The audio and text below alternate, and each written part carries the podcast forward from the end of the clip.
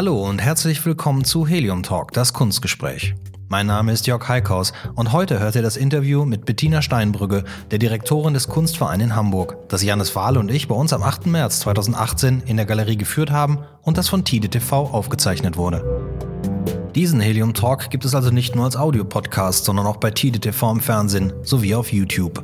Den Link dazu habe ich mal in die Shownotes gepackt.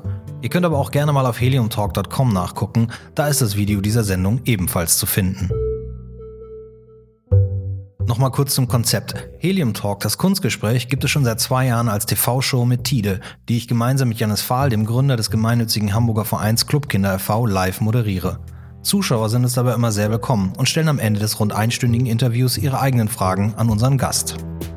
Seit kurzem gibt es nun aber auch die reine Podcast-Version von Helium Talk. Dazu lade ich meine Gäste in unser neues gemütliches Studio bei Helium Cowboy ein. Diese Gespräche führe ich in der Regel dann auch alleine. Während wir die TV-Show nur ein paar Mal im Jahr produzieren können, so ist der Podcast natürlich etwas weniger aufwendig und wird in der Regel alle zwei Wochen herauskommen. Noch mache ich das alles auf Deutsch. Ich werde demnächst aber hin und wieder auch ein paar Interviews auf Englisch führen.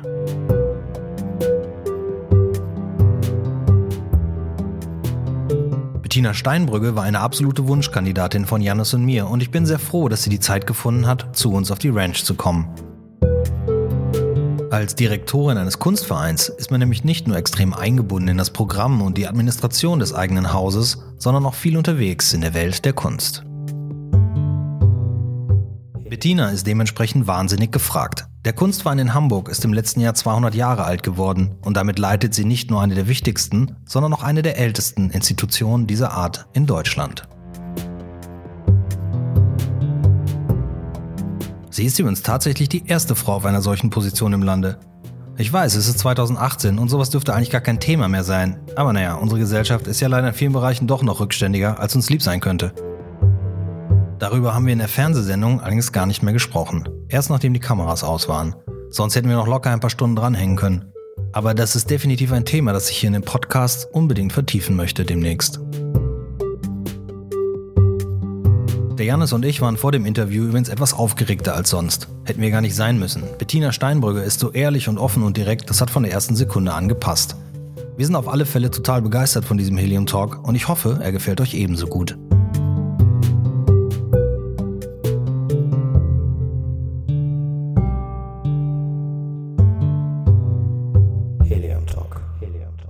Wie wird man eigentlich Direktorin eines Kunstvereins? Ähm, also äh, das, äh, die, die Wege sind unterschiedlich dahin. Dazu gehört ähm, eine Ausbildung, dazu gehört äh, wahrscheinlich auch ein bisschen Kommunikationstalent, dazu gehört Glück. Ja, das sind äh, Dinge, Dinge passieren immer. Ich habe äh, Kunstwissenschaft studiert. Mhm habe dann während des Studiums schon ganz viel äh, im Kunstbereich gearbeitet, aber auch im Filmbereich und habe dann immer weitergemacht und mich nicht ähm, entmutigen lassen, weil die Prozentzahlen äh, sind ja relativ gering. Also es wollen sehr viele Leute in dieses Feld rein. Aber man braucht schon auch sehr viel Glück, um da dann reinzukommen. War das denn, war das denn schon früh so der, der, der Wunsch, irgendwann mal bei so einer Institution auch in einer gehobener Position zu arbeiten? Äh, nein, also der Wunsch war äh, erstmal mit 14 war der Wunsch in der Kunst zu arbeiten. Mhm. Ähm, dann habe ich äh, angefangen Kunstwissenschaften in Kassel zu studieren und ich habe äh, dann kam relativ schnell der Wunsch in der zeitgenössischen Kunst zu arbeiten. Und ähm, ich war aber bis zu meinem Abschluss äh, hatte ich äh, den hatte ich nie vor Kuratorin zu werden oder es war auf jeden Fall ich wusste ich mache irgendwas aber äh, diesen äh, Kuratorenbegriff, äh, der war damals auch nicht so wahnsinnig ausgeprägt. Mhm. Äh, und ich habe dann Glück gehabt. Ich bin dann erst nach Lüneburg gekommen und äh, plötzlich war ich Direktorin von einem kleinen Projektraum. Und äh, so ist das dann weitergegangen. Von, von Lüneburg nach Hamburg? Nein, von, Mit von sehr vielen Zwischenschritten noch. Da gibt es ja, ja, die halbe Welt. Da gab es einige Zwischenschritte, aber das, das stimmt, das war eigentlich 20 Minuten Metronom.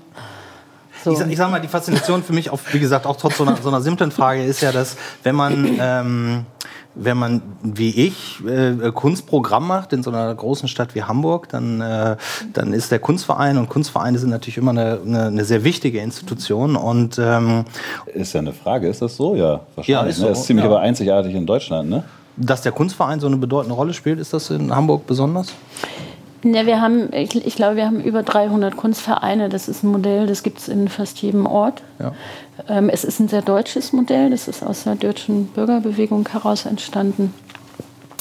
Äh, manche sind größer, manche sind kleiner. Also man kann es nicht verallgemeinern. Es gibt in Lüneburg hatten wir, glaube ich, 67 Mitglieder auf 120 Quadratmetern äh, mit wesentlich weniger Geld. Also es, es, gibt einfach alle Varianten von Kunstvereinen. Ja. ja. Hm. Du, frag du ruhig was. Das ja Nicht, dass wir uns da wieder streiten, welche Fragen stellen.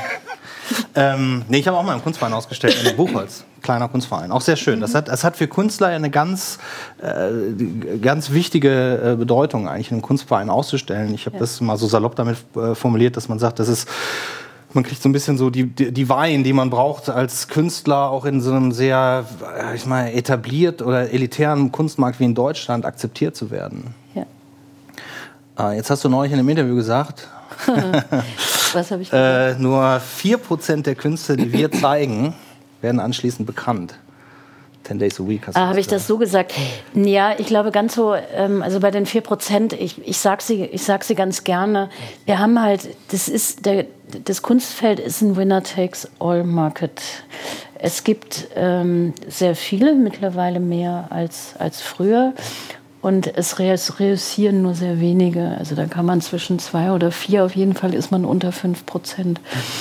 Ähm, und das ist auf der einen Seite tragisch mhm. und auf der anderen Seite macht es aber, das sagt die Soziologie, ist es auch der Grund, warum dieses Feld so interessant und begehrenswert ist für viele, weil es einfach nicht so viele sind, die dann wirklich da reinkommen. Mhm.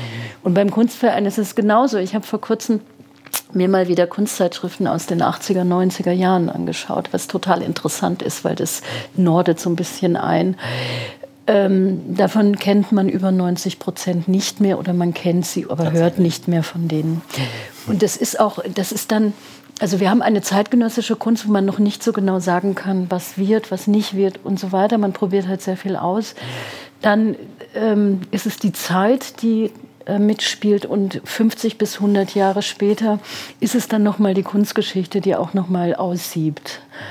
Und man merkt das zum Beispiel in der Zeit, als Picasso berühmt wurde, gab es auch Bernard Buffet. Bernard Buffet war, glaube ich, der berühmteste Künstler in der Zeit. Bernard Buffet ist komplett weg. Also der ist noch in Museumssammlungen. Es gab auch letztes Jahr, glaube ich, mal wieder eine Ausstellung in Paris. Aber eigentlich ist er nicht in die Kunstgeschichte eingegangen. Das ist dann Picasso gewesen. Und warum das passiert, kann man aber auch nicht immer sagen. Also es ist ein Feld, das man nicht genau definieren kann. Aber deswegen ist es auch so interessant. Es äh, gibt heutzutage natürlich aber auch genug Künstler, die das als eine Karriere betrachten und äh, vielleicht gar nicht darauf schielen, auf die Unsterblichkeit eines genau. Picasso, sondern ähm, mhm. jetzt ein gutes Leben zu haben und damit auch genau. äh, Geld zu verdienen. Und da gibt es auch viele und das finde ich auch gut. Also wie gesagt, es gibt diese zwei Wege. Es gibt viele Künstler, die ähm, die sehr viel Geld verdient haben, die eventuell nicht in die Kunstgeschichte gehen. Das finde ich auch vollkommen in Ordnung. Ich meine, ich gönne es jedem, dass er Geld verdient. Ja. Aber sind das dann andere Künstler, die, die im Kunstverein ausgestellt werden? Ich meine, gut, das ist jetzt auch abhängig vom Leiter des Kunstvereins. Der Florian Waldvogel hat ein komplett anderes Programm genau. als du. Genau. Ja, ich meine, das ist, das ist immer schwierig zu sagen. Es ist natürlich auf der einen Seite, so ein Programm setzt sich aus drei Gesichtspunkten zusammen. Das ist erstmal äh, natürlich subjektiv, wo man sucht man. Äh, mir wird immer nachgesagt, ich suche an den Rändern. Und ich finde in der Tat interessant, was an den Rändern stattfindet. Das können auch, ähm, das können auch sein, da sind es Filmemacher, die mal was machen oder man macht mal was mit dem Theater oder guckt nach Südkorea, was heute kein Rand mehr ist, aber vielleicht auch mal war. Äh, und dann ist es die Frage, was macht zum Beispiel in Hamburg Sinn oder für einen Kunstverein Sinn? Äh, was möchte man eigentlich, wo hat man ähm, das Gefühl, was sind derzeit Fragestellungen, die relevant sind. Also ich arbeite ja nicht im luftleeren Raum, sondern ich bin schon daran interessiert, wie Gesellschaft sich entwickelt. Äh, und ich möchte dann auch überraschen und sagen, okay, da gibt es nochmal diesen Gesichtspunkt mhm. auf eine bestimmte Geschichte, warum zeigt man den nicht? Und ähm, das ist immer ein bisschen, das ist schwierig zu erklären. Also es aus einer, aus einem Step entwickelt sich dann der nächste, dann findet man dort wieder was und äh, das kommt auch immer dahin, wo man gerade hinschaut. Ich war in letzter Zeit sehr viel im Nahen Osten unterwegs. Mhm. Ja, und dann ist man da und dann sieht man auch wieder andere Dinge und schaut wieder zurück, auch auf, auf Deutschland, was da passiert. Es ist so eine auf, auf Ausstellungen und äh auf Ausstellungen. Ich meine, ich höre mir, ich höre sehr viel von Künstlern.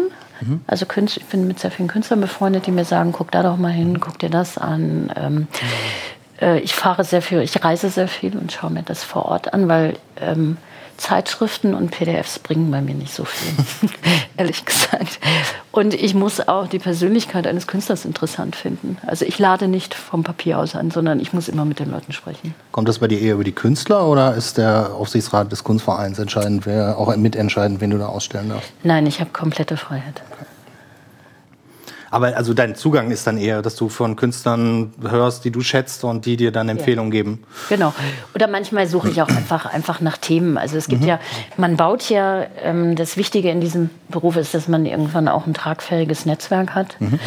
Äh, und, und über dieses Netzwerk und die Leute, die man schätzt oder wo man weiß, man hat eine ähnliche ähm, Haltung oder Interessen, ähm, und mit denen redet man über bestimmte Projekte. Und, und wenn sie gut sind, dann sagen sie auch kritische Dinge und sagen, naja, da muss man aber eigentlich in die Richtung schauen und so weiter. Es ist ein, äh, das ist ein permanenter Diskurs mhm. über, über, das, über das, was da passiert. Und das finde ich total interessant. Gibt es denn da ein Urvertrauen bei den Mitgliedern vom Kunstverein? Also die gehen alles mit?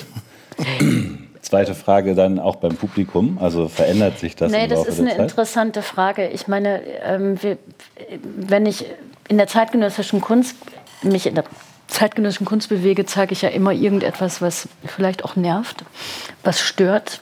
Wir haben äh, nicht das Publikum von einer Nolde-Ausstellung, sondern wir gehen erstmal mit Kunst um, die vielleicht auch weit unter 10 Prozent in irgendeiner Art und Weise interessant mhm. finden. Ähm, ich glaube, in Hamburg ähm, gibt es ein großes Vertrauen, aber auch durch die Geschichte des Kunstvereins sieht man, es sind unglaublich viele Direktoren abgesetzt worden, mhm. äh, weil, weil, ähm, weil ähm, dann das Publikum das Programm und, und alles nicht gut fand.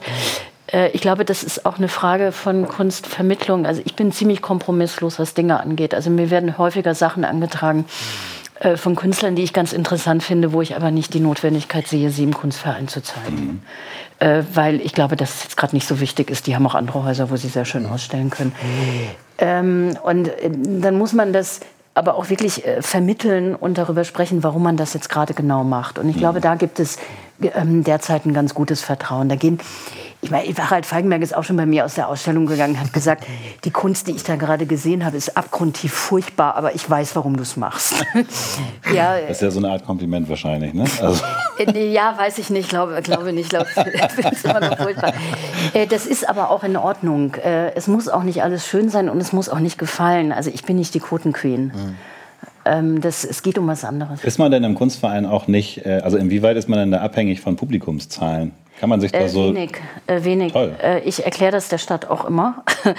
äh, warum nicht? Weil wir haben ähm, eine Kunst, die sich noch durchsetzen muss. Zum Beispiel bei Dada-Performances. Heute in allen großen Museen, da waren früher fünf Leute, wenn es hochkommt. Das hat niemanden interessiert. Und wenn wir heute junge zeitgenössische Kunst nach, nach Besucherzahlen ähm, einordnen, dann wird es bald keine junge zeitgenössische Kunst, die anders ist als oder vielleicht neu ist, mehr geben, weil dann hat sie einfach keine Chance. Und das weiß auch die Kulturbehörde in Hamburg. Hm. Urban Art dann halt, ne? Da kommen, da kommen tausende Leute. Also manchmal muss man, das, das ist ja in der, in der Kultur, aber auch in der Literatur, im Film oder sonst was, Manchmal brauchen Dinge 60 Jahre, um sich durchzusetzen. Und Besucherzahlen ist ein Konstrukt von, glaube ich, ungefähr 1986.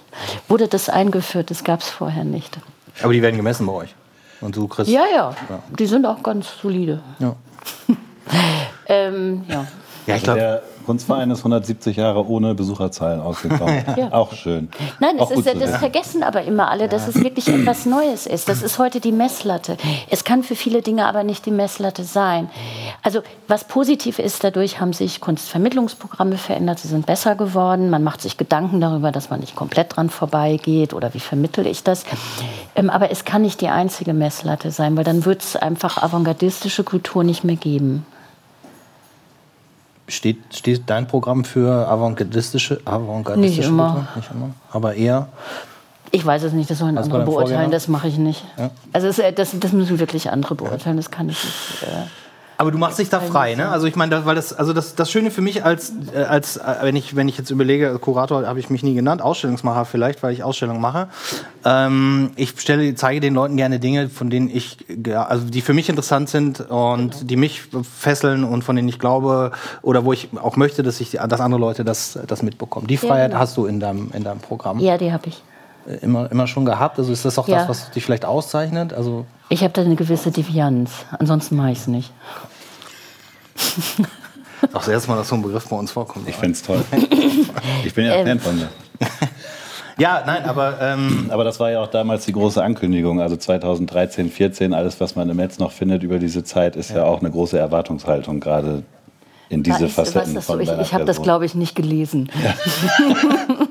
ich hab- ich, ich glaube wirklich, dass ich das nicht Viele Attribute, die dem, die dem Haus, die dem Verein sehr gut tun, sind Ja, da okay. prophezeit worden. Das scheint ja, Ja, einzutreffen. Und auch eine Förderung von junger Kunst, also junger Kunst eine Plattform und eine Chance zu geben und auch selber junge Kunst zu fördern.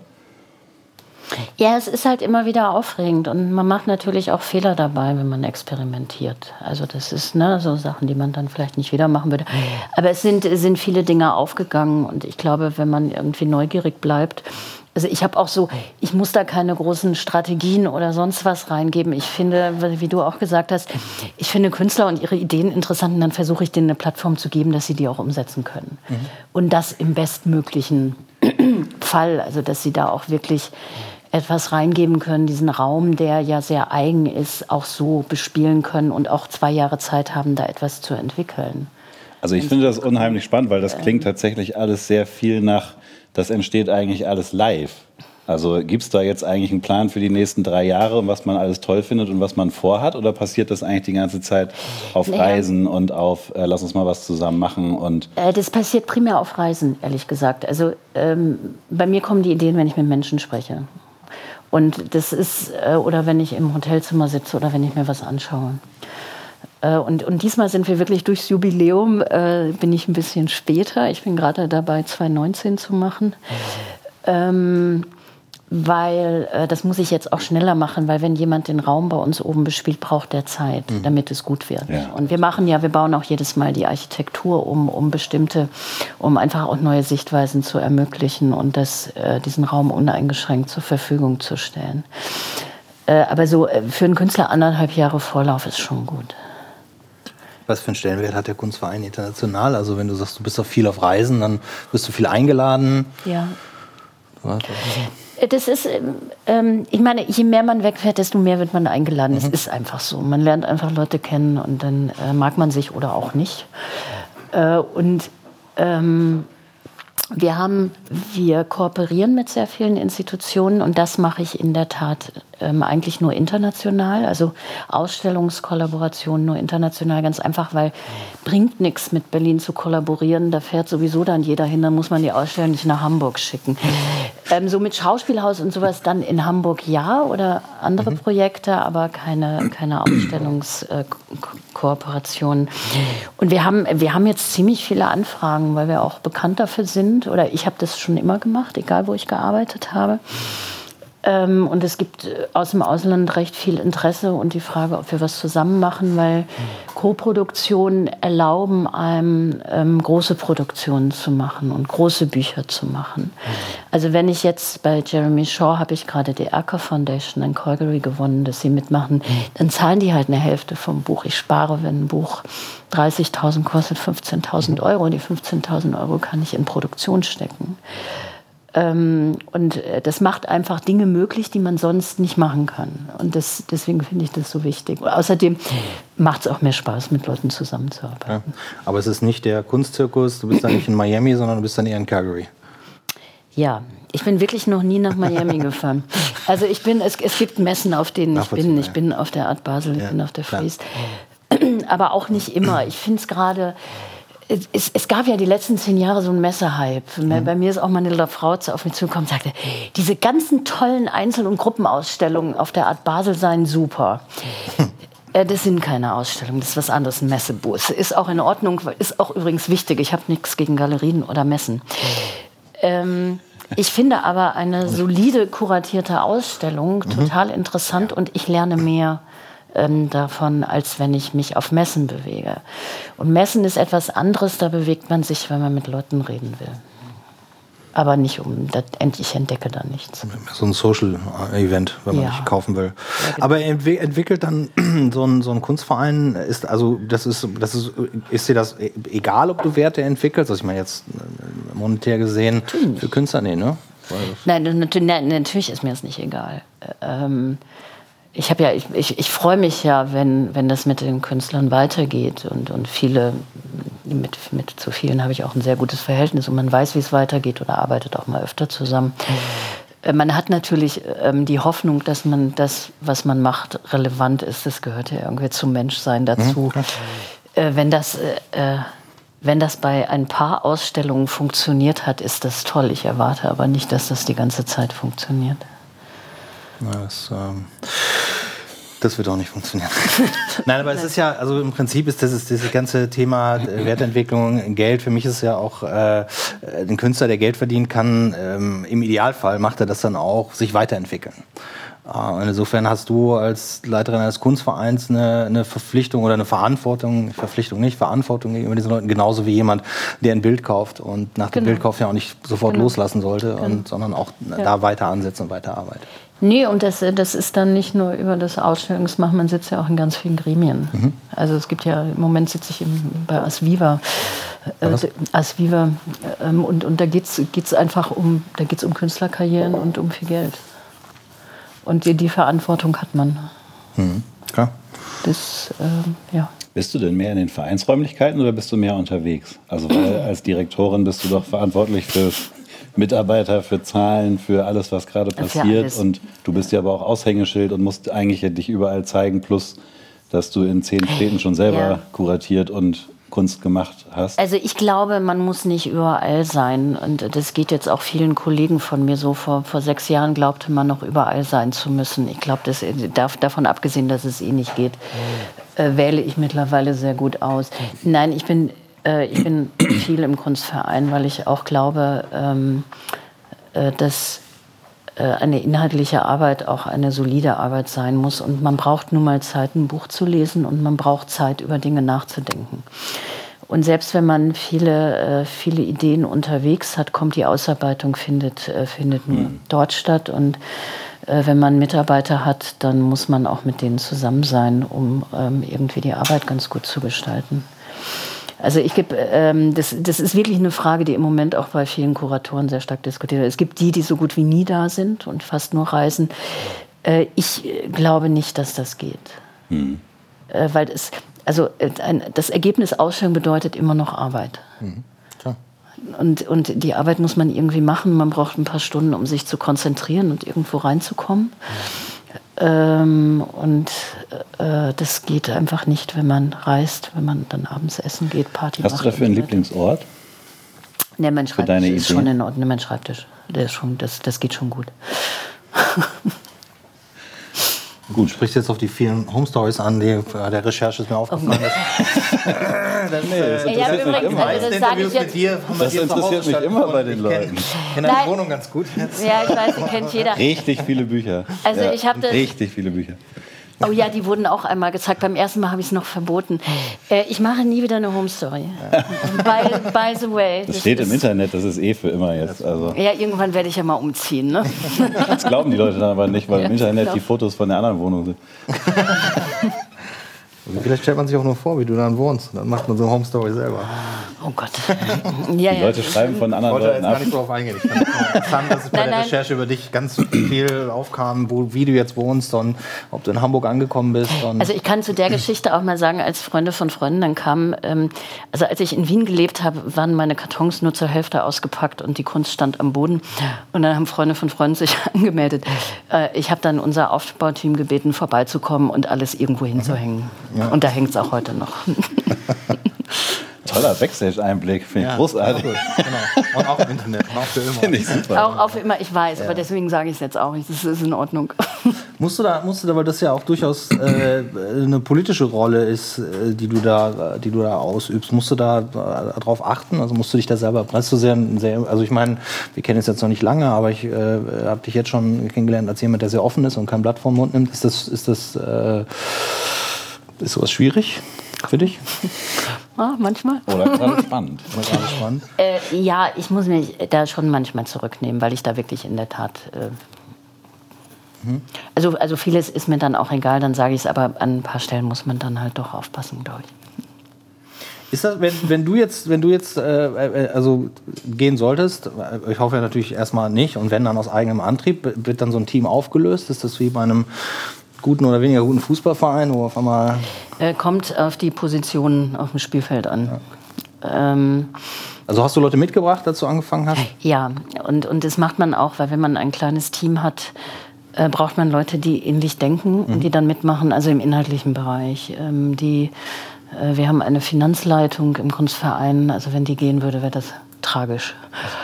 Äh, sondern es geht, äh, bei, bei den inhaltlichen Sachen sind ähm, die Verträge an meine Person gebunden.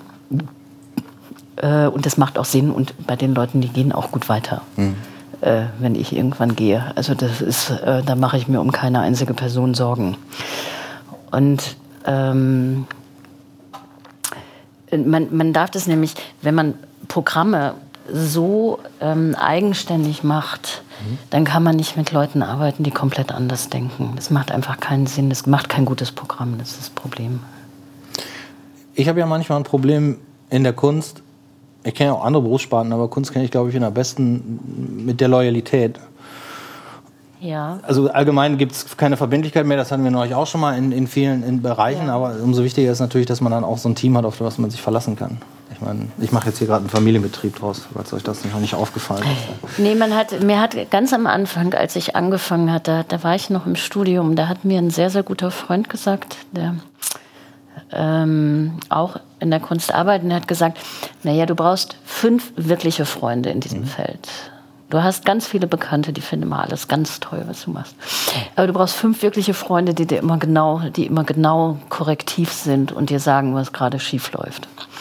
Und denen du aber auch wirklich alles erzählen kannst. Und das stimmt und das ist auch meine Maxim. Ist der immer noch dabei? Ja, Ja. Aber Falkenberg ist es nicht. sehr, sehr, sehr erfolgreich sogar. Nein, Harald kenne ich noch nicht so lange. Äh, sehr erfolgreich sogar. Ja. Ist denn. Hast du fünf Freunde überhaupt? Also hast du fünf Freunde überhaupt? Ich habe es falsch betont. Also ich hab- hab's. Warte mal. Ich, Doch. also Nein, ich meine das auch nicht. Also ich meine, das, äh, das ist, das ist auch kein, das ist ja auch kein Problem. Aber es ist, ich finde in der Kunst ist relativ äh, gar nicht, im, gar nicht was, was Team oder Mitarbeiter angeht. Ich finde es eher auch ganz oft so ein Verhältnis zwischen, äh, zwischen den unterschiedlichen Rollen, also zwischen Künstler und äh, Kuratoren oder Ausstellungsmachern oder Galeristen. Da sehe ich eher oft, dass es da ein bisschen hakt. Da habe ich ja ganz deutlich auch einen äh, Vor-, Schrägstrich Nachteil, dass ich oft auf beiden Stühlen stehe und von beiden Seiten das halt mitbekomme. Ne? So. Nee, es sind halt, es sind halt Machtverhältnisse und, und das ist ein sehr heiß umkämpftes Feld, dieses Kunstfeld. Also es wird gerade wieder ein bisschen weniger, aber alles, was irgendwie hip, schick und sonst was ist, ist heiß umkämpft. Es möchten viele Menschen rein und dann werden die Ellenbogen auch größer. Das ist ganz normal. Das ist ja eigentlich ein ganz gutes Thema. Es, wird, es, ist ja, es ist ja der Kunstmarkt oder der ganze Kunstbetrieb in den letzten Jahren ja eigentlich konträr zu dem, was, was da an, an Markt tatsächlich gibt, ist er ja unglaublich äh, äh, groß geworden. Auf der einen Seite, was den Kunstmarkt angeht, es gibt tatsächlich immer mehr Messen, obwohl es immer weniger Geld gibt, was ausgegeben wird. Es gibt immer mehr Künstler. Es gibt sehr viel Geld, das ausgegeben Ja, aber, Aber äh, ne, in- in der Breite halt vielleicht nicht so unbedingt. Und ich, ähm, ich, ich, ich schließe für mich aus der Betrachtung aber so einen Teil des Kunstmarktes aus, mit dem ich sowieso nichts zu tun habe. Neulich habe ich eine Geschichte gelesen über Damon Hirst Ausstellung bei Gagosian, da habe ich das durchgelesen und ich bin nun mal in dem ganzen Ding und habe gesagt, hey, what the fuck, was ist da eigentlich los bei euch? Das interessiert doch niemanden. Da geht es doch um gar nichts, was irgendeinen Realitätsbezug hat. Aber da gibt es natürlich Leute, klar, die bis zum Abendessen 24 Arbeiten im Wert zwischen 400.000 und 1,6 Millionen gekauft haben, mal ebenso. Genau. So. Aber das hat mit meinem Kunstmarkt nichts zu tun. Das hat aber auch im Kunstverein nichts zu tun. Nein. Ne? So. ähm, also das, das, das sind irgendwie zwei Welten. Aber was, sind, was man in den letzten Jahren finde ich, stark äh, betrachten konnte äh, äh, oder verfolgen konnte, ist, äh, es, es gibt immer mehr Künstler, also zumindest sichtbar, durch, keine Ahnung, die sozialen ja. Medien und dadurch, dass jeder sich ja. auch so darstellen kann, wie er will und es genug Plattformen auch gibt, wo, wo viele Leute dargestellt werden. Äh, es gibt aber auch in dem Bereich, äh, äh Kuration ist ein Bereich, äh, der hat wahnsinnig geboomt. Mhm. Auf einmal sind alle Kuratoren. Mhm mein, mein, mein, Galerist in Dänemark hat jetzt aufgehört, sich Kurator zu nennen. Er nennt sich jetzt nur noch Art Dealer. Ja, viele Freunde von mir, ich würde es auch gerne lassen. Ja. Also ich, ich, ich, vergesse es immer, deswegen sage ich es immer, aber äh, der Begriff ist ein bisschen überstrapaziert. Aber ist das so attraktiv geworden, dieses Feld Kunst? Ich meine, Geld verdienen ist ja, dann einfach ja, verdammt schwer. Äh, nee, das ist ja sexy, weil man hat ja eine Freiheit. Man nimmt ja seinen kleinen Remover-Reisekoffer, reist um die ganze Welt, ja. kennt tolle Leute, geht immer super essen, trägt Designer-Klamotten. Äh, das ist ja so ein bisschen das Bild, also heute auch nicht mehr, aber was vor sechs Jahren noch so mhm. verkauft wurde und man hat die Freiheit, alles irgendwie zu tun.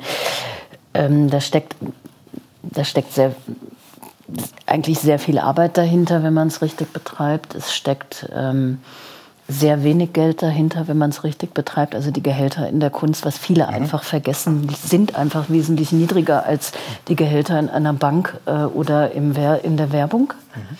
Also man, ne, ich habe, glaube ich, die ersten sieben Jahre habe ich 1100 brutto verdient pro Monat. Mhm. Zum Beispiel. Wo hast du da gearbeitet? ist egal. Okay. Äh, ähm. Frage. Willst du auch mal so viel verdienen? Nee, nee, nee, nee, nee, nee, nie wieder. nie wieder so viel auf einmal. Da kommt ja auch so viel Steuer. Das ist kaum, kaum auszuhalten. Naja, ähm, und äh, das, das wird nicht gesehen, weil die Bilder werden, also die Yachten vor der Venedig Biennale werden immer größer. Äh, die Models auf der Freeze werden immer schöner und jünger und ähm, es ist so ein, ein, ein verkehrtes Bild darin. Und wir haben jetzt, dann haben wir eine Refeudalisierung des Kunstbetriebs seit sehr vielen Jahren. Ähm, das heißt natürlich, also auch was das Geld angeht, immer weniger Geld, also immer mehr Geld in weniger Händen. Mhm. Äh, diese Leute kaufen sehr viel, sie bauen ihre eigenen Museen. Mhm. Ähm, es gibt äh, bei den Kuratoren, wenn man Kurator bei der Tate London ist, ähm, Tate Britain oder Tate Modern, dann äh, kann man davon nicht leben.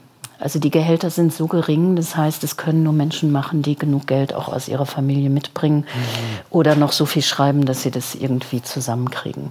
Das, das, das sehen viele Leute nicht. Mhm. Ja, und bei, bei ganz vielen Jobs muss man, muss man einfach auch schon Geld mitbringen, damit man sie sich überhaupt leisten kann. Mhm. Äh, und das sind so die Dinge, die nicht gelehrt werden, die man immer nur merkt, oder man macht dann diese Kuratorenschulen, die es heute gibt. Ähm, das Verhältnis von Kuratorenschulen und besseren Ausstellungen gibt es meines Erachtens nicht, wenn ich durch die Kunstgeschichte gehe. Sie sind nicht besser geworden. Ähm, aber Kuratorenschulen kosten sehr viel Geld. Das sind postgraduale Studiengänge, wo man auch Geld reingibt. Wenn man Geld reingibt, möchte man natürlich auch nachher einen Job kriegen und Geld wieder rauskriegen. Also es ist so ein, ein Business geworden, das sehr viele Leute auf den Markt wirft. Äh, aber wir werden nicht, nicht wesentlich mehr Museen bauen, außer in Asien. Äh, oder ähm, äh, in den arabischen Ländern. Und ähm, was dann mit den ganzen ausgebildeten Kuratoren und sonst was passiert, keine Ahnung. Mhm. Also es gibt einfach viel Verblendung dabei, ähm, was, was dieser ganze Beruf bedeutet. Mhm. Auf der anderen Seite empfinde ich mein Leben als total luxuriös. Ich mache das, was mir Spaß macht. Das können nicht viele von sich sagen und das ist ähm, natürlich toll. Ich kann das verstehen, wenn man das werden möchte. Das am Anfang schon über, darüber klar sein, dass der Preis auch höher sein kann, ne? Na, mir hat, ja, mir hat jemand, als ich mal wirklich gelitten habe mit meinen 1100, guckte mich jemand an und sagte zu mir, Augen auf bei der Berufswahl. Und das stimmt. Ja. Also man kauft etwas ein, wo man auf der einen Seite sehr viel bekommt und auf der anderen Seite äh, ist es aber immer noch kein normaler Job, wo man seine Altersversorgung zusammenkriegt und so weiter. Ist Hamburg denn ein schönes Pflaster dafür? Ach, ich mag Hamburg. Ich finde das ganz gut hier. Also man hat auch ein sehr gutes Publikum. Ähm, ja. Ja. Äh, es gibt ähm, doch, also den Hamburger, den Hanseaten wird ja immer nachgesagt, dass sie mit bildender Kunst nichts anfangen können. Ähm, sie nehmen es auch nicht immer so leicht. Äh, aber es gibt einfach sehr viel Wissen, es gibt auch sehr viel Offenheit in dieser Stadt. Es gibt eine hervorragende Kunstakademie. Ähm, die Kollegen sind unglaublich nett. Also man kann hier schon viel machen. Es gibt auch, was man nicht vergessen darf, es gibt hervorragende Theater, hervorragender Tanz, auch die Elbphilharmonie hilft. Also ich war immer da. Und ähm, es gibt vieles, äh, wo man auch Überschneidungen findet und äh, viele interessante Menschen hier in dieser Stadt. Und das finde ich ganz gut. Und hier ist es dadurch, dass es kleiner ist, auch ein bisschen ähm, konzentrierter. In Berlin zerfasert es halt. Also da mhm. ist halt ganz viel überall und permanent und viele Leute auf Durchreise und hier ist es alles ein bisschen solider. Aber gibt es auch eine, eine, eine also Zusammenarbeit zwischen, also was heißt jetzt, die Kollegen sind äh, gut, die Hochschule ist, ist gut, äh, die Theater sind super. Äh, gibt es bei den Institutionen, also bei der bildenden Kunst, bei den Institutionen eigentlich auch eine Verbindung zu, zu Galerien und zu dem, zu dem Markt in der Stadt oder ist das nicht, nicht erwünscht? Nee, klar, gibt es den. Also ähm, jede dieser Institutionen hat Kontakt zu den Galerien in der Stadt. Also nicht zu allen. Es kommt dann halt eben auch darauf an, wo die unterschiedlichen Interessenslagen liegen. Mhm. Nee, das ist, äh, das ist schon erwünscht. Äh, wir haben wir haben mit der Kunstmeile ja, also Bucerius, MKG, Kunsthalle, Deichtorhallen und ich, wir haben ja quasi einen, einen Marketingverbund, wo wir auch gemeinsame Tickets anbieten. Äh, und wir kommen sehr oft zusammen und reden alle miteinander. Also wir reden auch darüber, was wir machen, äh, wie wir es machen und so weiter. Was, was ziemlich, was, was wirklich ein Ausnahmefall ist. Und, und dann kommt, kommt halt alles andere rein oder mit dem Theater. Ich habe letztes Jahr mit dem Schauspielhaus gearbeitet. Mhm. Ich arbeite immer mit Kampnagel. Ähm, und, und da gibt es dann schon, schon immer einiges. Oder historische Museen mit, mit Notz hatte ich letztes Jahr viel zu tun. Äh, aber das sind, das sind immer so partielle Sachen, ne? aber erwünscht ist das schon. Ich glaube, jeder macht sich Gedanken, wo, äh, äh, in welcher Stadt er sich befindet und was dort stattfindet. Man kann nur nicht, man macht nicht immer alles und man hat immer einen selektiven Blick. Also das ist einfach normal, ja. wenn man dann noch irgendwie drauf gestoßen werden muss oder äh, so. Ich, also ich, ich habe hab, also klar, dass man sich persönlich kennt ne, und das ja. mal solche Sachen, aber ich finde halt, das ist immer so ein also so ein, so, ein, so ein Punkt, der, der schnell mal vernachlässigt wird, gar kein Vorwurf von mir, weil ich mhm. bin da ja auch, also man, es fällt einem irgendwann mal wieder ein, man steht im Kunstverein oder im Museum genau. und sagt, Mensch, aber eigentlich hätte ich doch hierzu auch eine gute Verbindung und man müsste doch vielleicht auch da einen Stammtisch finden. Äh, an dem, also Stammtisch vielleicht ein bisschen Lachs, aber andererseits, das sind Sachen, wo gute Dinge passieren. Nein, das, das ist klar. Das ist auch immer, ähm, äh, das hat auch ein bisschen was mit dieser Aufmerksamkeitsökonomie zu tun. Mhm. Also manchmal bin ich so, so zwei Wochen am Rennen und fast jeden Abend unterwegs und nach zwei Wochen, ja, und das habe ich schon wieder nicht gemacht. Also mir fällt immer mehr auf, all, all das, was ich nicht gemacht habe. Es gibt einfach, ja, diese, dieser Tag hat irgendwie 24 Stunden. Und für mich ist das Heiligtum immer, wenn ich mal einen Abend nichts mache oder mhm. am Samstag nichts, nichts tue und einfach nur zu Hause bin. Das ist eh das große Ziel immer. Das ist das große Ziel, klappt nicht immer. Aber ähm, und, und deswegen ist es immer so schwierig und man muss wirklich dann immer drauf gestoßen mhm. werden. Man muss irgendwann die Leute treffen. Ansonsten äh, ist es, äh, hat man dann auch immer viele gute Ausreden, dann mal nicht hinzugehen. Aber hast du gesellschaftliche Verpflichtungen? Das heißt, da musst du auch sein. Sonst ja. heißt es, die Steinbrücke war schon wieder nicht da. Ja, habe ich. Viele. In Hamburg gibt es enorm viele Veranstaltungen. Ein Double, vielleicht mal über ein Double nachdenken. Ich habe zwei Fragen zum Moloch. Haben die Leute das von dir erwartet? Nee. Also letztes Jahr war 200 Jahre Kunstverein mhm. und ihr habt eine Veranstaltung im Moloch gemacht. Alle ehrenwerten Häuser, alle intellektuellen Hochburgen in Hamburg. Äh, da haben wir ja gerade schon drüber geredet, was es da für Kooperationen gibt und wie sich Bühnen befruchten können mit euch mhm. und so weiter. Ähm, die Leute haben das nicht erwartet, dass sowas passiert, wie dass ihr 200 Jahre Kunstverein auch im Moloch feiert. Nee, aber ist passiert. Ich fand das auch sehr treffend. Ja. Wird sowas denn mehr passieren? Also gibt es auch Kooperationen in kleinere, nischigere Gefilde, wo die Leute sagen, so toll, dass das mal passiert?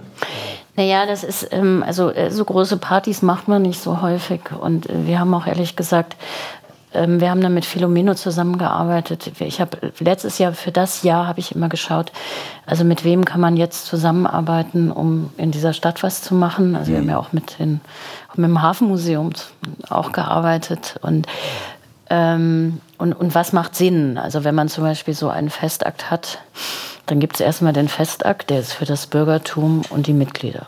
Mhm. Ja, Wie viele Mitglieder hat der Kunstverein eigentlich? Der Kunstverein hat ähm, jetzt an Ungefähr? Mitgliedern ähm, zweit, irgendwas um 2000. Ja, so, ne? Ja. Äh, und 2000. so, das ist das Offizielle, das ist das Repräsentationsobjekt. Wolfgang Tillmanns, dann hat es sich geöffnet, ne, für viele andere eben auch. Und dann die Party, ähm, das, für das Bürgertum muss ich keine Party machen. Und was mich an der Party interessiert, ist, dass sie lustig wird. Und die ist nun mal immer noch lustiger als an anderen Orten. Äh, Das ist, ist einfach so.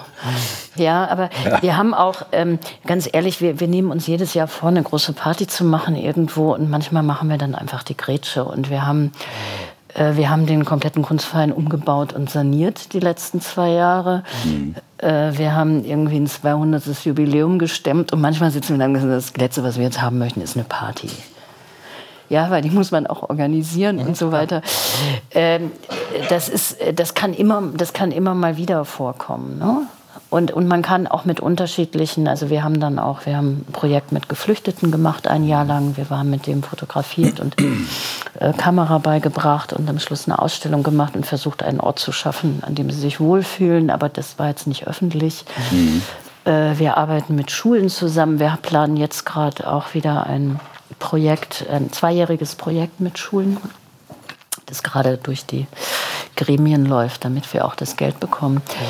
Äh, Und wir versuchen schon unterschiedlich immer wieder was reinzuholen. Es ist aber auch eine Frage an der Größe des Teams, inwieweit wir es dann machen können. Das ist eine Kapazitätsfrage, ganz einfach. Ich habe gekleckert. Du hast doch gesagt zwei Fragen oder Vor waren der die Fragen Kamera. in einer? Das eine war, ob die Leute das von Bettina okay. erwartet haben, und das andere war, wie es Also- weitergeht. Okay. Also weitere Partys in Moloch. Ja, das Oder Moloch, Moloch, das, das ja. Moloch gibt es dann ja nicht mehr. Nee. Das ist, äh, aber das finde ich wirklich über- tragisch. Unterm jetzt noch Strich. mal politischen Einwurf. Es, werden, es gibt einfach so ein Clubsterben und auch anderes in dieser Stadt, was einfach sehr schade ist. Also wir haben einen Spendenclub, ihr seid jederzeit herzlich eingeladen. Wir machen auch die ganze Orga, das ist gar kein Problem. 202 Jahre Okay. Kunstverein, das können wir auf jeden Fall bei uns machen. Ne, das ist doch ein Wort. Ja, Ich dachte mal so Sommerfest oder sowas. auf jeden Fall. So im August. Sommerfest kommt auf jeden Fall gut an. Haben wir auch gemacht, das war ganz gut. Ja. Das geht. Es schön warm ist, Kinder spielen Nee, können. eben, aber wir haben ja, wir haben mit, mit dem Henning Besser einmal eine Party bei uns quasi DJ Fono. im, im, im, Hinterhof gemacht und das war eine wirklich super Party. Leider kam um halb eins die Polizei. Jetzt weiß auch noch jeder im Internet, wie DJ Fono mit bürgerlichem Namen heißt. Nur weil du es Ja, gesagt Eine das klasse Stunde das heute. Das ich ja. hast. Steht bei Wikipedia wahrscheinlich auch. Nee, das weiß, das weiß doch jeder, oder nicht? Ja, ich finde sowas einfach schön, wenn sowas passiert. Also ich mag das gerne, wenn es andere Zugänge gibt. Ähm, Nee, sicher. außer das, was man vielleicht erwartet von 200 Jahre, was ist da schon alles 1800 schieß mich tot passiert und Mhm. ich finde es einfach gut, wenn es da neue Zugänge gibt und wenn auch andere Ja. Leute irgendwie, äh, wenn es auch vielleicht nur äh, für diesen Anlass ist, aber ich glaube, dass das doch sehr viel mehr darauf einzahlt, als man denkt. äh, Nein, wenn Mhm. was auch toll ist, sind solche Sachen wie, weil wir sind auch in diesem Kunstpioniere-Programm und mittlerweile kommen Schulen auch auf uns zu und, und fragen selbst, ob sie was machen können, weil wir arbeiten mit denen immer zur Ausstellung. Die haben dann einen Abend immer die Möglichkeit, ihre Sachen in der Ausstellung zu zeigen. Ja, das, ja. Und dann kommen die Eltern und die Freunde und die Oma und ähm, alles stehen da und gucken sich das an und sehen dann die Arbeiten der Kinder im offiziellen Rahmen äh, mit den Arbeiten des erwachsenen Künstlers. Und das, das ist toll. Das macht jedes Mal riesengroßen Spaß. Ja, das ist ja auch, das ist ja auch tatsächlich erstaunlicherweise immer noch so eine, äh, da gibt es ja immer noch tatsächlich was zu überbrücken zur Kunst und solche Veranstaltungen, die lösen das ja komplett auf, weil man mal sieht, Ja. das ist, äh, das ist äh, gar nicht so weit weg von dem, was, wie man selber empfindet. Ne? Nee, also eigentlich ist, kann das ja ganz bodenständig sein. Ja, also ich finde, ich, also wir haben ja, das, also wenn man sich überlegt, wie oft, also wenn man so, überhaupt so eine Frage stellen muss, kann man da so eine Party machen? Eigentlich müsste ein Kunstverein in einer Stadt wie Hamburg ja mehr oder weniger alle Freiheiten haben, mit allen Bereichen dieser Stadt zusammen Finde ich absolut zu, auch. zu Ausstellungen zu machen, zu feiern, wenn es darum geht, die Kunst den Leuten näher zu bringen, dann geht es ja nicht darum, du musst mir die Kunst nicht näher bringen. Oder den meisten Gästen, die wir heute haben. Also da, die Sachen, die ich nicht kenne. Aber die Kunst an sich. Ja. aber wo, wie kriegen wir jetzt Leute dazu, sich schon sehr früh dafür zu interessieren und das auch mitzunehmen und da vielleicht dann auch eine größere äh, äh, Bereitschaft äh, zu entwickeln, das Ganze auf eine gewisse Art und Weise irgendwann zu unterstützen. Und damit meine ich ja auch allein, dass mehr Leute kommen. Also ich finde, ist das, ist das eine gute Zahl? 2000 Mitglieder Kunstverein in Hamburg, ist das okay? Ja. Heutzutage sind die Zahlen immer Nein, viel höher. Wenn man ähm, wir haben sieben Leute im Verein, ist nicht so viel. nee, das, äh, das ist relativ groß. Also Düsseldorf hat mehr, mhm. ähm, schon sehr lange. Äh, aber wir haben, man muss auch sehen, also der Kunstverein hatte, glaube ich, mal in Peakzeiten hatte er 4000 Mitglieder. Mhm. Äh, wir haben aber, das war bevor der Ausdifferenzierung, weil heute hat, hat jede Kunstinstitution irgendeinen Verein. Ja, die Freunde der Kunsthalle, die Freunde der Deichtorhallen. Mhm. Äh, und man hat ja nicht mehr Leute, die sich für zeitgenössische mhm. Kunst, äh, also das wird ja nicht immer mehr. Es mhm. ist schon, also es haben sich noch nie so viele Leute für zeitgenössische Kunst interessiert wie heute. Mhm. Und, und das teilt sich dann natürlich auf. Also dann sind es die Leute, die machen lieber Deichtorhallen, dann machen sie Kunstverein. Mhm. Äh, es gibt viele Mitglieder, die sind überall Mitglied, weil sie einfach sagen, wir möchten das in der Stadt unterstützen. Und äh, ich muss sagen, ich bin mit, da mit 2000 ähm, alle äh, sehr zufrieden. Ich habe eine ganz pragmatische Frage. Wie erreicht man eigentlich Menschen heutzutage mit seinen Themen? Also neue Menschen, also es gibt ja wahrscheinlich irgendwie einen E-Mail-Verteiler für die 2000 Mitglieder und so weiter. Das ist ja auch schon mal eine ordentliche Zahl. Aber Unser E-Mail-Verteiler ist 12.000, glaube ich. Ja, das auch. Also das ist auch eine ordentliche Zahl. Also es ist auf jeden Fall auch eine ordentliche Zahl. Aber ähm, wie, wie kriegen die Leute mit, was bei euch passiert? Also was nutzt ihr da für Kanäle heutzutage? Ähm, Post. Ja. Facebook, Instagram, Twitter. Snapchat nichts, finde ich doof. Ähm, E-Mail. Gibt es da neue Leute? Also ist das eigentlich sehr viel Basisarbeit und die beständigen Leute immer wieder herzubekommen? Oder ist es eigentlich eine größere Arbeit und vielleicht auch bei euch ein höherer Stellenwert zu sagen, was müssen wir eigentlich machen, um die ganze Zeit Nachwuchs hier reinzubekommen, der ja auch 52 nee, Jahre alt war, sein kann. Aber nein, das war die wichtige Frage, ähm, wie, können wir, ähm, wie können wir das verjüngen? Also es gibt ja viele Kunstvereine, die ein komplett überaltertes Publikum haben. Äh, und wie kriegt man ein jüngeres Publikum rein? Wie, also wir haben ja erstmal der Vorstand, jetzt auch mit dem Abgang auch von Harald äh, und, und anderen Leuten, ähm, hat sich jetzt verjüngt. Mhm. Das ist, hat erstaunlich gut funktioniert und es war klar, dass das notwendig ist. Mhm. Äh, und unser Publikum auch. Das ist schon interessant. Es hat ein Stück weit funktioniert und ich glaube, das ist dann alles, alles zusammen. Äh, ich meine, äh, wenn man sowas wie Wolfgang Tillmanns macht, das dann auch noch mhm. äh, plakatiert ist, dann kriegt man erstmal wieder mehr Publikum, wenn man denkt, ne, hot shit, ne? cool. Äh, sowas hilft natürlich auch, aber ähm, äh, wir haben, als wir angefangen haben mit Facebook und Instagram, ich glaube, wir haben jetzt unsere Zahlen fast verdreifacht äh, in den letzten drei Jahren. Äh, und ich habe auch, ich, ich, ich lasse diese Social Media Seiten lasse ich von meinen jungen Mitarbeitern machen, weil mir musste auch eine Schülerin sagen, als ich gesagt habe, ob wir eine Facebook-Seite für junge Leute machen, sagen sie, Facebook, junge Leute? Wahnsinn. ja, das hat schon der große Barack Obama rausgegeben. Hat er auch gesagt, da will er nichts mit zu tun haben. Das machen die Jungen, die verstehen das wenigstens. Und, ähm, so, äh, da habe ich dann gelernt, dass wir das mal besser nicht mhm. mit über Facebook machen. Das ist nämlich was für alte Leute. So hat sie es mir gesagt und mich dabei eindringlich angeschaut. Stimmt ja auch. Ähm, stimmt ja auch, habe ich jetzt auch gelernt. Nee, und, und, man muss gucken, welche Kanäle gibt es. Und ich habe mich wirklich, äh, muss wirklich sagen, für den Instagram-Account habe ich mich von einer Schülerin beraten lassen. Du hast ja selber auch einen, ne? Der ist ja auch ganz offen und ist nicht. Man ist, ja, ja. Den, den, mag ich, der macht mir gerade mhm. Spaß. Ja dadurch kriegt man natürlich tatsächlich auch einen persönlichen Kontakt auf eine gewisse, also nicht wirklich persönlich, auf eine gewisse Art und Weise ist man dann natürlich dann auch ein bisschen näher dran. Ja. Ähm, ist das wertvolles Feedback, was du da auch direkt bekommst? Ach, das ist immer ganz lustig, äh, wer, wer darauf reagiert mhm. oder wer mich dann, ähm, wer mich dann drauf anspricht. Mhm. Äh, das sind auch viele Filmfreunde von mir drauf. Die treffe ich dann irgendwann auf Festivals und die erzählen mir gerade wieder, was ich gemacht habe, äh, was, was ganz lustig sein kann. Also ich ähm, stelle ja auch nicht alles. Auf, nein, nein, natürlich nicht. Aber das ist natürlich bei dir ein bisschen anders, als wenn du also ein Künstler braucht das als eine Plattform, der muss der guckt jeden Tag, wie viele Leute liken das jetzt, wie viele Leute liken das. Du hast eine andere Form der Interaktion, wenn du persönlich einen äh, Account Ja. hast. Bei dem Kunstverein in HH äh, sieht das dann auch anders aus. Ne?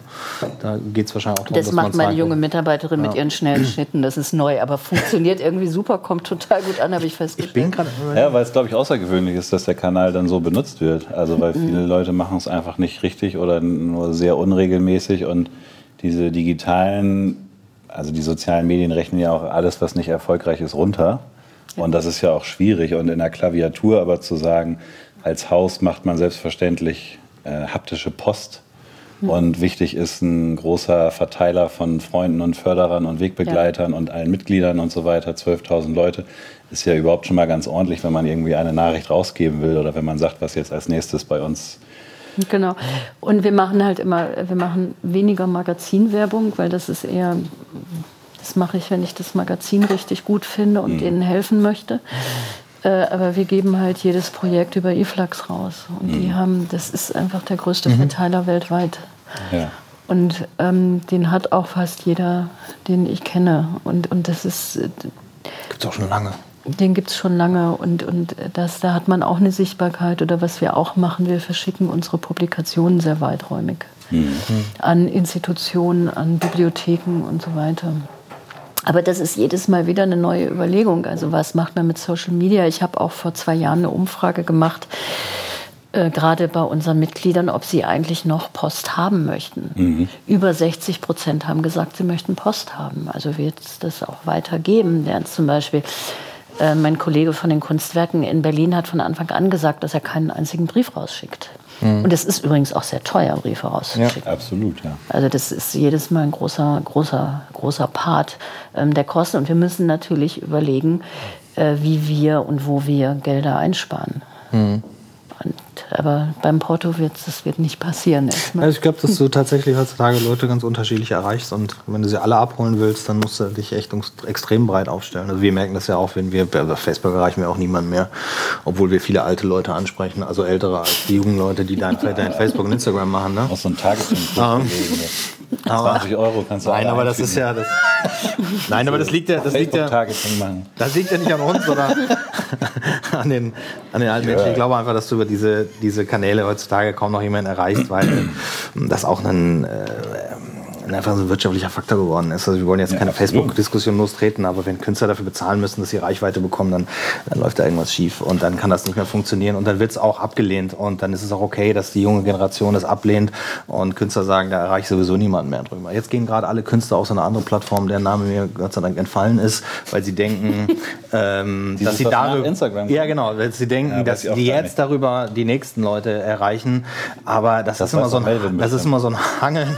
Snapchat. Das ist so ein, das ist so ein Hangeln nach. äh, Das ist eine ganz andere Kommunikation. Also wir können Melvin ja gerne dazu holen. Dann kann er mir erzählen, wie das, wie das tatsächlich funktioniert. Das- Die kommunizieren nicht so. Die laden sich auch. Die, also ich weiß nicht, ob. Äh, ob, äh, ob man da, äh, also wir versuchen ja Leute auf unsere Veranstaltungen und unsere Themen hinzuweisen und wollen sie dahin äh, bekommen und das findet, glaube ich, in den, äh, in den, in den Social Media Kanälen der äh, 17 bis 24-Jährigen nicht so wirklich statt. Ähm, also was mich zum Beispiel immer, ich finde das immer irre, ich denke immer, fuck, das muss ich sowieso, Entschuldigung, schon wieder geflucht, das muss ich sowieso nicht mehr machen, weil äh, da das. das interessiert ja niemanden und dann habe ich eine Veranstaltung oder sowas und dann kommen Leute an und sagen, oh, jetzt ist mal toll, was du da machst. Ich sag viel, was ich mache. Ich habe nie mitbekommen, dass du siehst, dass ich das mache. Und ich glaube einfach, so viele Leute, den, das ist so ein Grundrauschen, das ist einfach irgendwie da. Ähm, aber es kommt nicht dazu, dass heute Abend haben wir auch eine Veranstaltung, wo wir unglaublich viel Rücklauf bekommen haben. Mehr auch als sonst, klar. Nicht nur wir beide waren aufgeregt, äh, auch unser normales Publikum war aufgeregt. Aber es ist jetzt trotzdem nicht so, dass heute Abend hier 500 Leute sitzen. Das weiß der Fernsehzuschauer ja gar nicht. Ne? Es sind ja 450 da. 465. Wieso? Die machen doch hier die ganze Zeit Kamerafahrten. Hört ihr, wie viele Leute im Hintergrund lachen? Ja, es sind, und die werden gleich alle noch hier rankommen müssen mit Fragen, da müssen wir uns auch noch drauf einlassen. Ich hatte früher auch mal jemanden, der mal gesagt hat, nach einer Stunde, wir hören mal auf zu reden. Ich weiß gar nicht, wie lange wir schon reden. Ähm, ich will auch gar nicht wieder in dieses äh, Social Media Bashing äh, übergehen. Äh, ähm, äh, das ist mehr so de dein Bereich der Analyse. Ich habe wirklich mal jetzt so einen zwei Minuten Exkurs gemacht, weil das ja, Ja. auch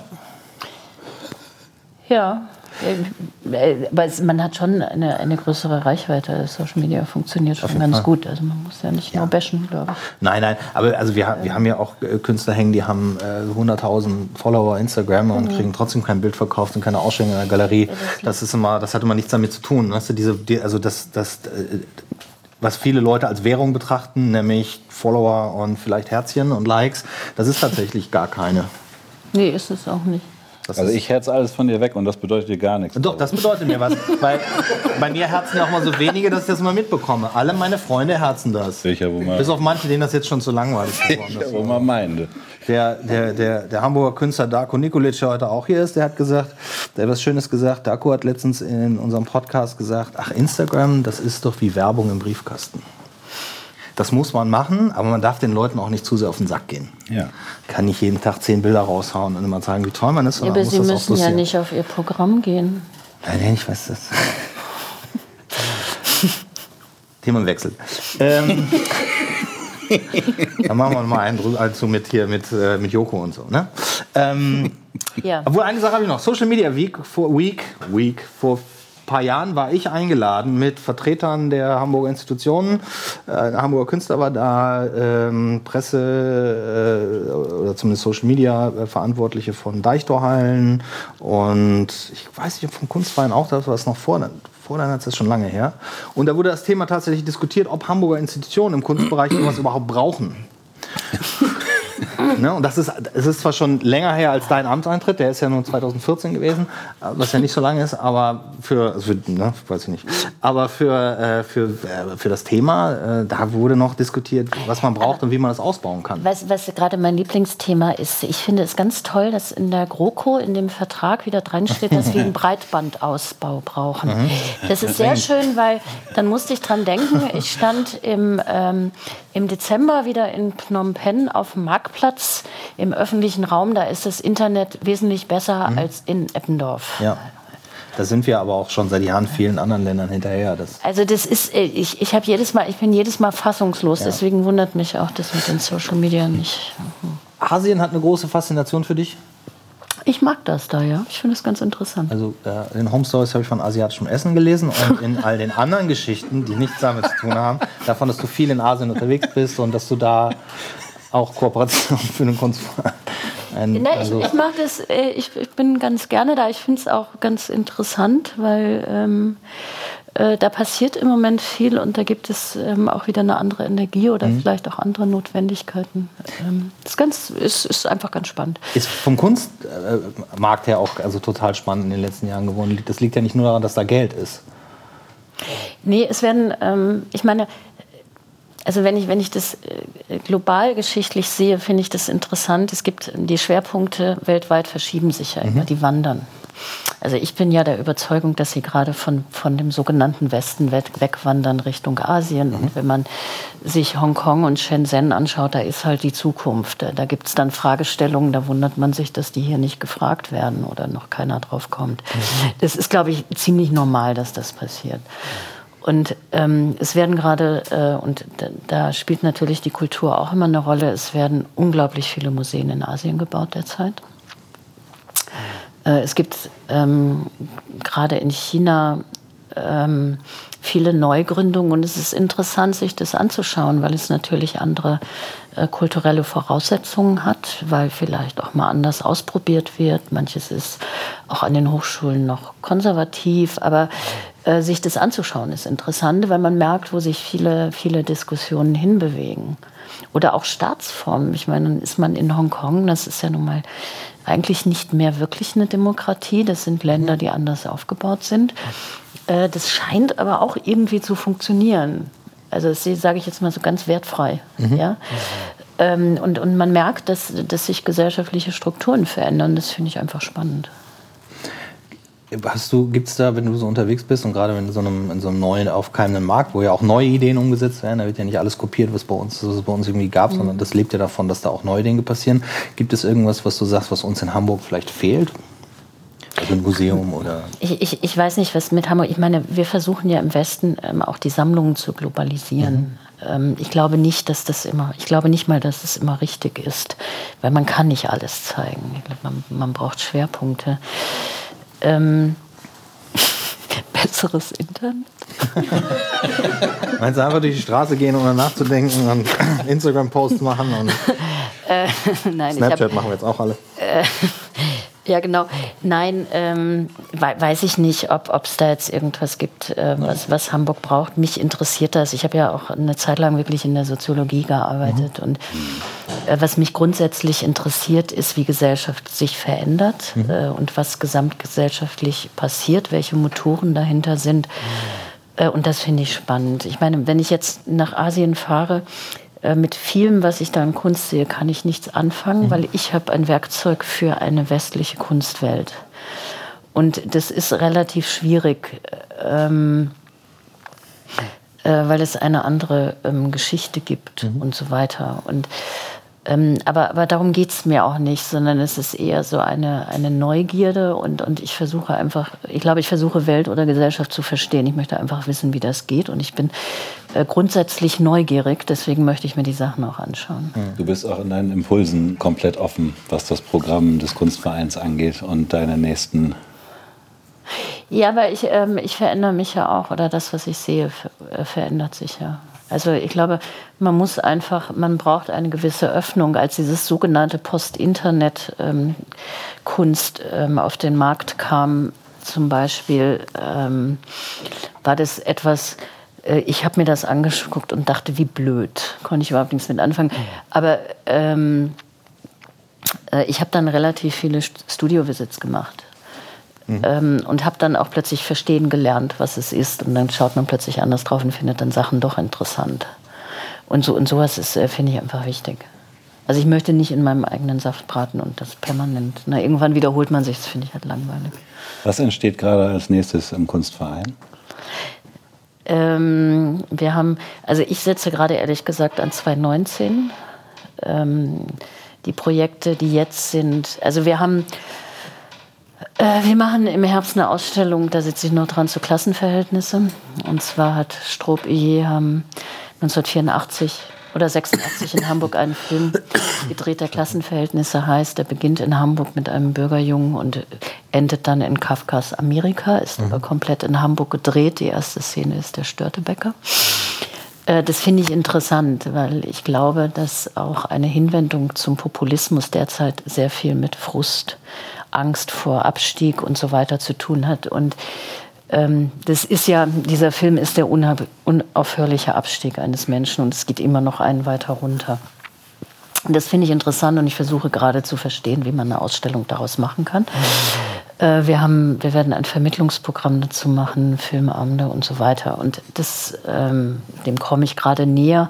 Und dann bin ich dabei zu überlegen, wie das nächstes Jahr geht. Oder dann mache ich ein Buch über Jeremy Shaw gerade. Das ist ein kanadischer Künstler, der dieses Jahr im Sommer ausstellt.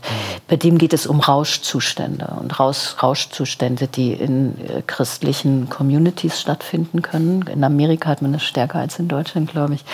Rauschzustände durch Drogen, die einen teilweise auch die Arbeit erleichtern und so weiter und so fort. Also es sind viele, auch bei vielen Einzelausstellungen geht es schon auch immer um konkrete Fragen. Also als wir James Benning hatten, ging es um Terrorismus. Wie entwickelt sich eigentlich jemand zum Terroristen? Okay. Aber das ist immer so ein bisschen, es ist nie so offensichtlich, ja, sondern das ist immer in der Arbeit des Künstlers drin. Äh, und dann kann man anfangen, das zu diskutieren. Ist so, ein, ist so ein Engagement als Direktor eines Kunstvereins äh, endlich? Sieht man da selber ein Ende oder wird man irgendwann. Das ist das zweite Mal schon, dass du Das stimmt überhaupt Abgesang nicht. jetzt fragst. Nein, hier, gar nicht. Ich, mich interessiert das nur. Das ist ja vielleicht, vielleicht bewerbe ich mich dann. Nein. Wenn du gehst, nimmst du dann das Team mit. Ne- Nein, aber ist das, ist das was, womit, also, okay, pass auf, wenn ich meine Frage zu Ende stelle, dann weißt du, was ich eigentlich sagen will. Ähm, wenn ich es nicht vergessen habe jetzt auf dem Weg dahin. Kommst du irgendwann auch an so einen Druck, wo du sagst, die Dinge muss ich noch machen? Gibt es Sachen, die du sagst, die, solange ich das hier mache und diese Möglichkeiten habe und dieses Team habe und diese Stadt habe, das muss ich noch erreichen? Gibt es irgendwas? Hast du noch so ein. Also ähm, über den Kunstverein hinaus? Nee, jetzt hier in Hamburg, Kunstverein. Ja, es gibt noch viele Projekte, die ich machen möchte. Was das Erreichen heißt, ich glaube, ähm, ähm, nee, ich, das, das sind eher die Einzelprojekte, ähm, wo ich mir die Frage stelle, was ist, die Ursprungsfrage, was ist eigentlich relevant und soll mhm. gezeigt werden, mhm. was ist wichtig für eine gesellschaftliche Diskussion. Und da gibt es immer wieder neu etwas zu erreichen und ähm, äh, und immer wieder, man, man fängt ja immer wieder an. Menschen sind ja auch sehr schnell gelangweilt, wenn sie ein bestimmtes Programm haben. Äh, und da muss man gucken, dass man sich nicht selbst langweilt und, und äh, seine Besucher auch nicht. Ne? Also das ist doch eine Riesenverantwortung für dich eigentlich tatsächlich, oder? Sich die ganze Zeit allumfassend mit den aktuellen Diskursen, gesellschaftlichen Problemen und allen Thematiken auseinanderzusetzen und das dann in dem Kunstverein zu präsentieren? An Herausforderungen wächst man, glaube ich. Ich glaube, es ist so eine, es ist so eine Neugierde. Also ich, ich lese auch sehr gerne und ich beschäftige mich auch sehr gerne. Ich eigne mir auch sehr gerne unnötiges Wissen an, äh, was man immer mal wieder ähm, benutzen kann. Ähm, das ist, ich, ich glaube wirklich, so ein Motor ist Neugierde oder auch dieser Wunsch, etwas zu verstehen. Also ich möchte es einfach verstehen. Ich möchte auch verstehen, warum man plötzlich, warum plötzlich ein Europa nach rechts wandert. Das möchte ich verstehen, weil ich finde es furchtbar. Ähm, was, was passiert da eigentlich gerade? Oder ähm, wie, wie, sieht, wie, sieht, wie hat sich die Bildung entwickelt? Ich habe, als ich in Lüneburg war, am Bologna-Prozess mitgearbeitet. Und viele Probleme, die heute in der Zeit diskutiert werden, die waren damals schon in unserem Forschungsprojekt, wurden die argumentiert, da wollte mhm. aber keiner zuhören. Äh, und, und das, sind so, das ist so ein Motor für mich. Ich möchte einfach Gesellschaft verstehen. Und ich, ich finde Gesellschaft total interessant und ich möchte einfach wissen, wie sie funktioniert. Bist du gehört, wenn du sowas sagst? Weil ich meine, das sind ja ganz wichtige Impulse, die habe ich auch woanders schon mal gelesen, gerade mit der Bildung, ähm, ja. was ja ganz wichtige Dinge sind, damit man eben nicht in so einer Gesellschaft kommt, in der wir alle nicht leben wollen. Ja, genau. Ähm, also wirst du wahrgenommen? Also wenn Bettina Steinbrügge sagt, wir müssen Politik anders denken oder wir müssen Leute... Äh nee, ich glaube nicht, weil, weil vieles aus der Kunst, ähm, also ich meine, man darf ja äh, seine Wichtigkeit auch nicht überschätzen. Und, und die Kunst ist immer noch ein Feld, da wird sehr viel, ähm, auch sehr gut diskutiert. Äh, aber ähm, da, da, sind einfach andere Stellen, die eher gehört werden, wenn es um mhm. solche Themen geht. Aber dennoch, äh, denke ich, äh, muss, man sie, muss man sie immer wieder stellen, weil ich glaube, wenn man in einer Gesellschaft lebt, hat man auch einen bestimmten gesellschaftlichen Auftrag, egal was man macht. Also wie gesagt, ich, also ich finde schon, dass, dass du in deiner Position durchaus auch mehr gehört werden darfst da, weil das ist halt schon, also wenn, wenn ich was sage, dann kann man mir immer noch vorwerfen, dass ich am Ende des Tages immer noch ein Bild verkaufen will. Du arbeitest auf der institutionellen Ebene natürlich da in einem ganz anderen Feld, ne? also ein bisschen also neutraler als ich. Ich glaube, man kann es nur immer wieder sagen. Mhm. Und äh, wenn man zwei Leute überzeugt, ist das, sind das schon mal zwei Leute mehr, die man überzeugt hat. Mhm. Aber das ist, ich habe da eine, eine, große, große Demut diesen Dingen gegenüber, auch was man erreichen kann, auch mhm. über soziale Netzwerke oder sonst was. Jörg, Alex, Fragen stellen, Antworten hören, eine bessere Überleitung gibt es eigentlich nicht. Nö, ich hätte jetzt noch eine Frage, aber die stelle ich nicht mehr Kannst nach. Kannst du auch Nein. ich habe auch noch eine. Eine finale Frage habe ich auch noch später. Später? Wollen wir mal äh, hören, was ihr für Fragen habt? Äh, hier in unserem Publikum. Warte, da musst du noch so ein Mikrofon in, die, ja. in der Nähe haben. Also es wird ja immer, wenn du, wenn du antrittst als, äh, ähm, als Neue, dann werden ja mal ganz viele Erwartungen gestellt. Und ich möchte aber ganz gerne mal wissen, wie ist es denn umgekehrt? Wie sind deine Erwartungen enttäuscht oder erfüllt worden? äh, also ich, ich bin, ähm, für mich war es die richtige Entscheidung, hierher zu kommen äh, ich mag diesen Ort, ich mag hier arbeiten und ähm, ich habe das nicht bereut. Und, und die Erwartungen, ich meine, ich bin hierher gekommen, ich habe ähm, äh, und, und wollte einfach diesen Ort und diesen Raum bespielen, den ich wirklich sehr liebe. Äh, weil das ist ein besonderer Ort, der herausfordert und der nicht so einfach ist und über den man jedes Mal wieder neu nachdenken muss. Äh, und das hat sich erfüllt und es macht einen riesen Spaß. Also ich könnte nicht, ich bin sehr zufrieden hier. also ich, äh, ich, ich habe wahnsinnig viel für diesen Raum übrig. Ich finde den absolut fantastisch. Also äh, okay. ich, ähm, siehst du das genauso oder siehst du den Raum als vielleicht schon den. wieder? Ich finde den ganz großartig und es gibt viele Künstler, die ähm, also ein Wolfgang Tillmanns hätte das nicht gemacht, wenn er nicht hätte den Raum bespielen wollen. Und ich bin auch ehrlich gesagt, ich bin wirklich für den Raum hierher gekommen, weil ich darin ein ganz großes Potenzial sehe. Äh, und ähm, nee, das, der ist einfach toll. Also jedes Mal auch wieder neu und ich erfahre den auch jedes Mal wieder neu. Also jetzt Nicole Wermers hat ja irgendwie eine Piazza draus gemacht. Das sieht das erstmal aus wie ein öffentlicher Raum. Das ist total interessant, dass das funktioniert. Finde ich super. Ja. mhm. ja. Gibt es weitere Fragen? Das ist der Fall. Ich hätte eine Frage.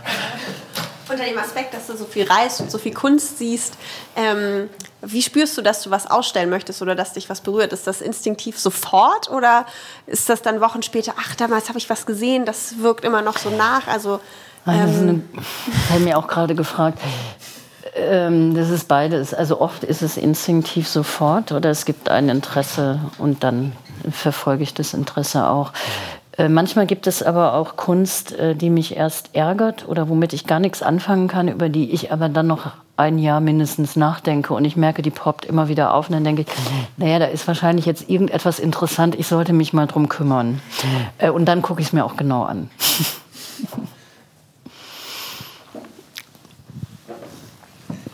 Noch so eine schöne Frage. Oder musst du jetzt deine stellen?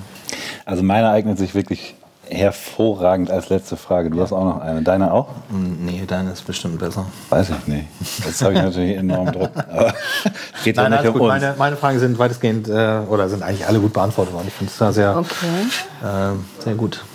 Tatsächlich? Ja. Also ich möchte natürlich gerne wissen, was du dir für den Kunstverein, die Zukunft des Kunstvereines wünschst. Stabilität. Und besseres Internet.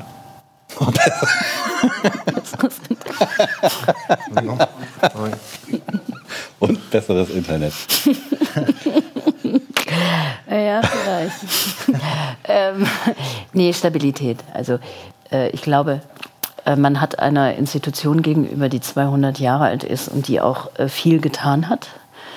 Ähm, die auch viele Künstler, die heute sehr berühmt sind, sehr früh ausgestellt hat oder auch für Infrastruktur gesorgt hat, da hat man eine Verantwortung. Also deswegen haben wir auch die letzten zwei Jahre sehr viel saniert. Wir haben sehr viel Geld in die mhm. Sanierung gesteckt und auch sehr viel reingeholt. Das muss man nicht machen, weil es nervt auch. Mhm. Äh, Baustellen brauche ich auch jetzt erstmal nicht mehr.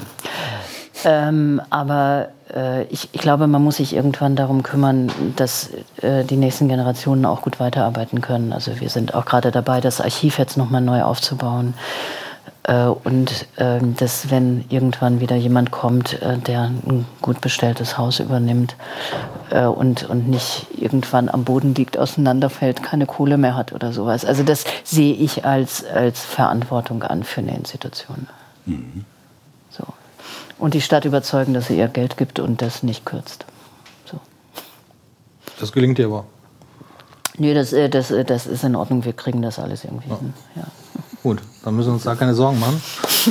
ähm, Wäre schade drum. Also mir hat nicht nur das Gespräch sehr gut gefallen, sondern mir hat natürlich äh, gut gefallen, dass wir dich dann jetzt hierher bekommen haben äh, im zweiten Anlauf.